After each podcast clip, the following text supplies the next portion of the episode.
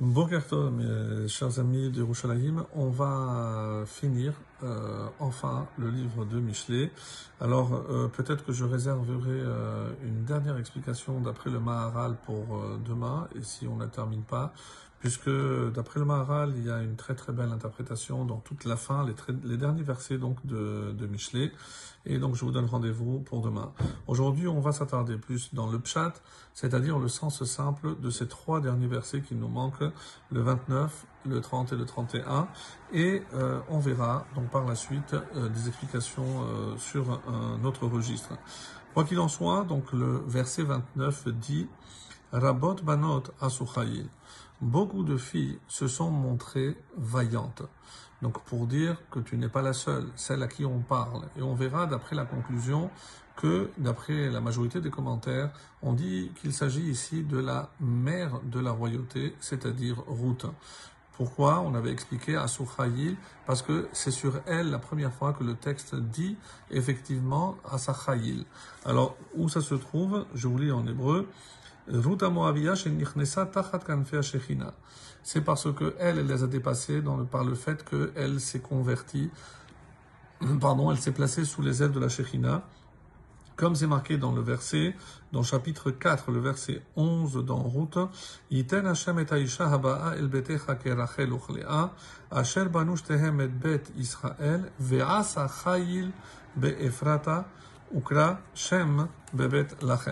Alors, je vous lis euh, la, la traduction de ce verset.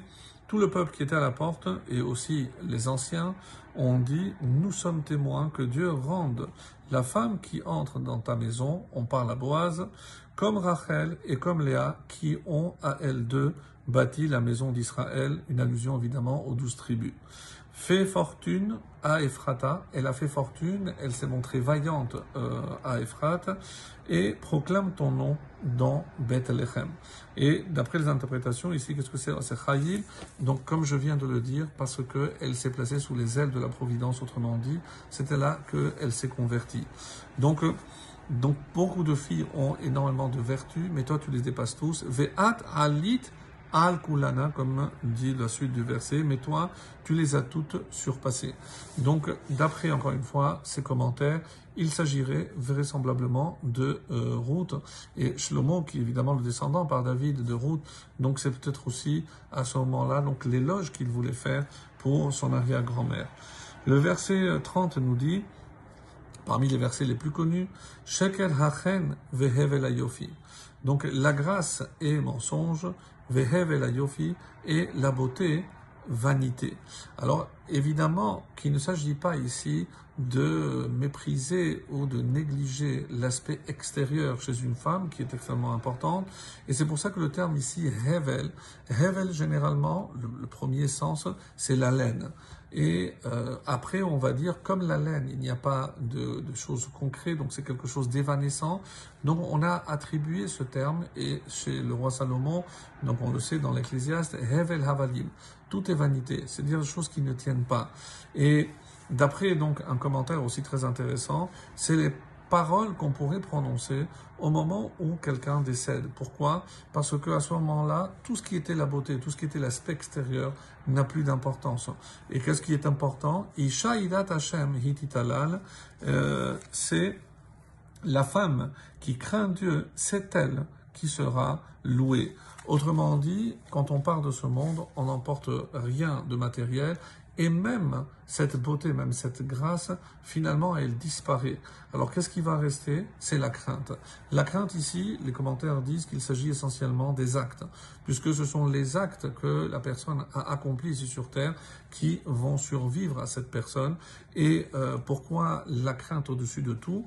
D'après toujours des commentaires, la, la fin, la finalité des dix épreuves de Abraham, comme on le verra d'ailleurs cette semaine dans la paracha, eh ben, de quoi s'agit-il Eh ben, justement. C'est maintenant que je sais que tu es un craignant Dieu.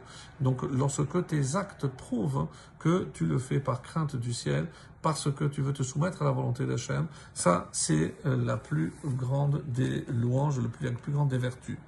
Le dernier verset nous dit, Lamed Aleph, Tenula mi Alors Tenoula, donnez-lui le fruit de ses mains, c'est-à-dire ses actes. Et donc ça complète ce que l'on disait avant. Donc il faut justement, et ici Tenoula, Sipru Beshivha, c'est pas dans le sens de donner, mais raconter. Il y a plusieurs Tenoos Elohim, donc raconter la force d'Hachem. Et ici c'est Sipru Beshivha, donc il faut faire son éloge de tout ce qu'elle a accompli, de tous ses actes. Vihalelua et que ses œuvres la louent aux portes. Donc ici, pour rentrer et continuer dans cette explication, les portes, les portes du ciel. Donc qu'est-ce qui va permettre à cette femme que les portes du ciel vont lui être ouvertes?